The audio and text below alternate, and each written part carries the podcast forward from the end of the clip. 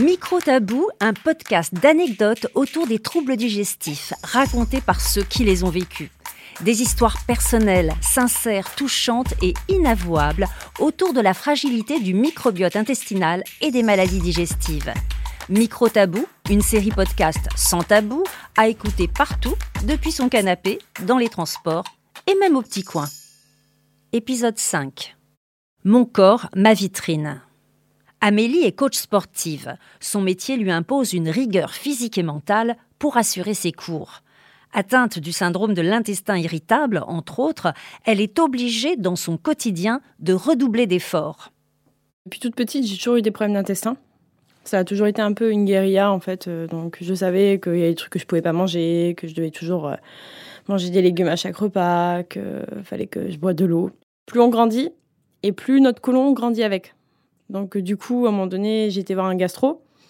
Je devais avoir euh, ouais, genre 13-14 ans les premières fois.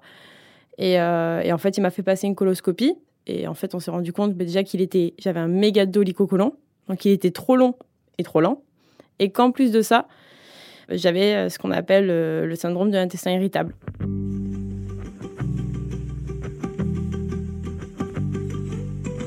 J'ai jamais été sportive.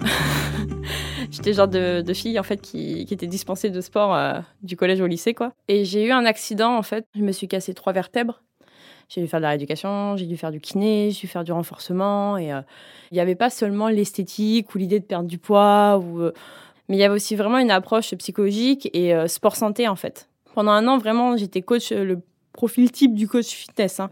On est sur Véronique et Davida, quoi. On est sur scène et, et, en fait, on fait, on fait le cours devant les gens. La première chose que va regarder quelqu'un quand il rentre dans une salle de sport, c'est le coach sur la scène.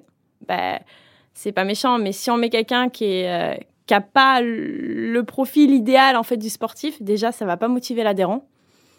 Et euh, il va se dire bon ben si elle en faisant ça sur scène, elle a pas de résultat, ben moi euh, ça va être quoi en venant une fois par semaine quoi? Mes premiers cours ça a été compliqué quand même.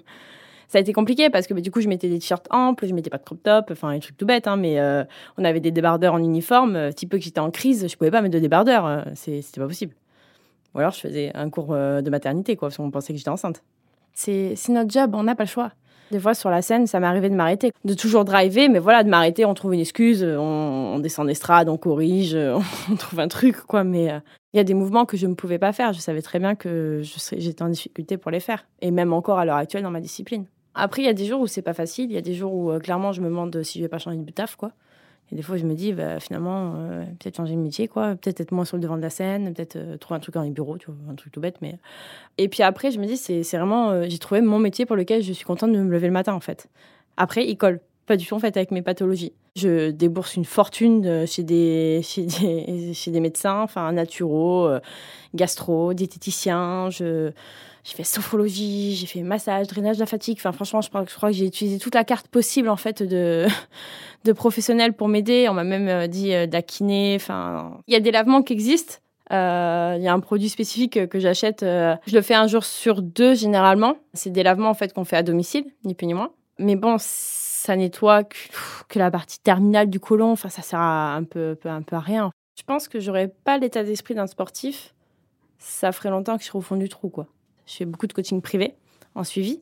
Et en fait, bah, au bout de deux, trois rendez-vous, c'est vrai que je me permets de dire bon, ben, désolé, en fait, si je m'assois un petit peu de temps en temps, c'est que j'ai un peu mal au ventre. Ou désolé si j'ai le ventre gonflé, c'est parce que j'ai ça, en fait. Je le justifie parce qu'en fait, je me sens tellement pas crédible dans mon travail, des fois, que je me dis comment je peux lui conseiller, en fait? Lui dire oui, je vais réussir à te faire, faire perdre du poids, avoir tes objectifs, si je suis incapable, en fait, d'avoir ne serait-ce que le corps qu'elle veut. Notre métier, c'est un peu notre vitrine, notre corps. Si on on se laisse aller, bah, on n'est absolument pas crédible dans ce qu'on fait.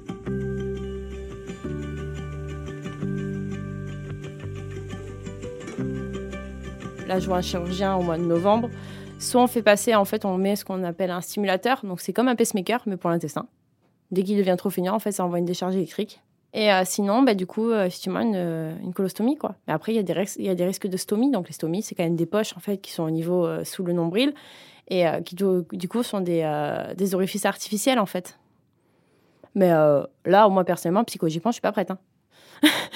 Alors là, déjà qu'avec mon boulot, j'ai du mal.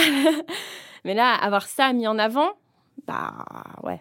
Rien que dans ma discipline, partir en compétition et avoir ça, c'est compliqué. Il y en a, je ne dis pas, il y en a pas qui le font, ça c'est sûr. Mais alors, tu vois, je sais pas si j'aurais psychologiquement le nerveux et le mental pour l'endurer. Mais si un jour je pouvais me réveiller en fait avec un, un transit normal, mais j'échange n'importe quoi contre. Vous venez d'écouter un épisode de Micro Tabou, une série podcast qui libère la parole et brise les tabous autour des problèmes intestinaux proposés par le laboratoire Pilège. Découvrez dès maintenant la suite des épisodes sur toutes les plateformes et sur www.masanté